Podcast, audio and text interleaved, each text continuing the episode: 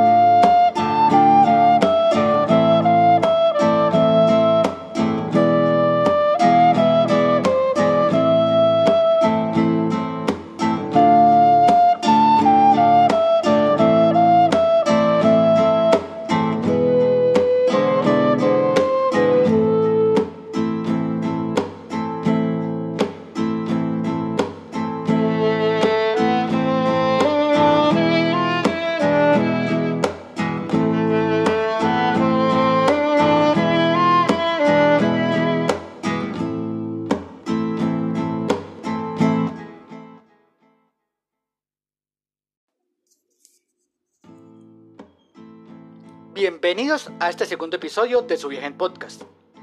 Nuestro primer destino será el maravilloso y pluricultural país de España. Desde la antigüedad hasta nuestros días, la cultura y el arte en España han ocupado un puesto relevante. El turismo cultural se ha estado convirtiendo en una alternativa al turismo de sol y playa, a causa de la riqueza y calidad de sus museos, fiestas y tradiciones, así como exposiciones y manifestaciones culturales.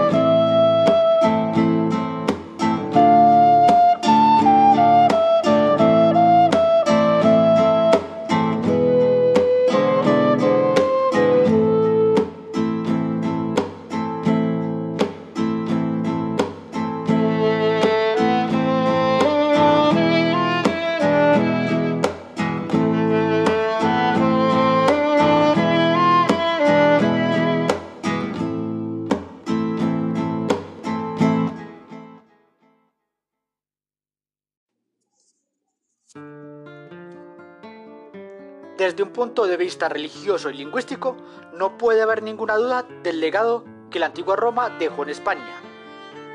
Debido a su herencia romana, la cultura española es a menudo descrita como latina, aunque también muestra influencias de otros países europeos y mediterráneos. Las invasiones germánicas que asolaron Europa dan fin al Imperio Romano, dando paso al asentamiento de los visigodos en la península ibérica durante tres siglos. El sur de la península fue invadida por los árabes, los cuales dominaron durante ocho siglos. Los árabes llamaron al andaluz a las tierras en su dominio, que durante el siglo X alcanzó su apogeo, contrario al resto de Europa, que en aquellos momentos estaba muy poco desarrollada.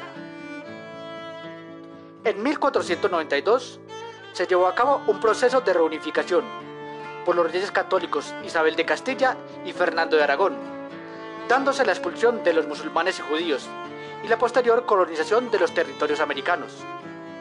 La prosperidad generada por las colonias correspondió en la metrópoli con un periodo de gran desarrollo para las artes y particularmente de la literatura que se conoció como el siglo de oro español.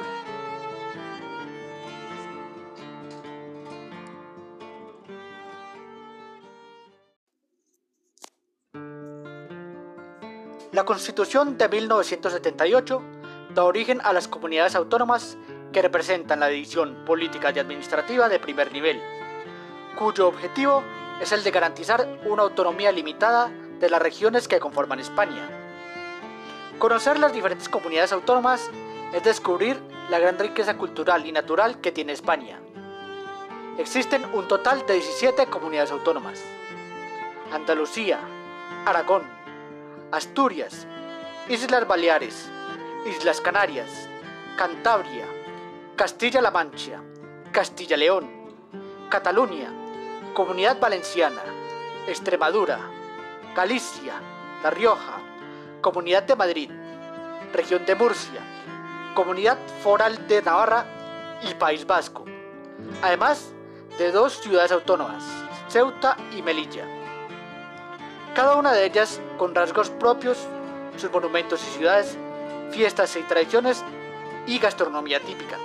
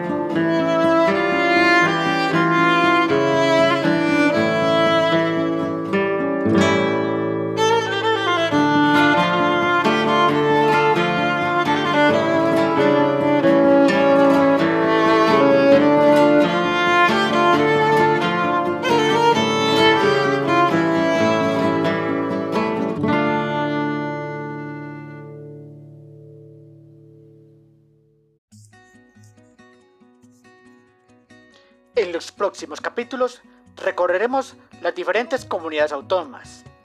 Descubriremos por qué cada comunidad es todo un universo. Podrás pasear por un bosque o pertenerte en un desierto. Te atraerá la actividad de sus grandes ciudades y también la tranquilidad de sus pequeños pueblos. Por hoy damos por terminada esta corta introducción de la tierra española. Comenzaremos nuestro recorrido en tierras andaluzas en el próximo episodio de nuestro viaje en podcast. Soy Sebastián Serna, su guía en cómo viajar en podcast. Sabemos que tienen muchas otras opciones. Gracias por preferirnos.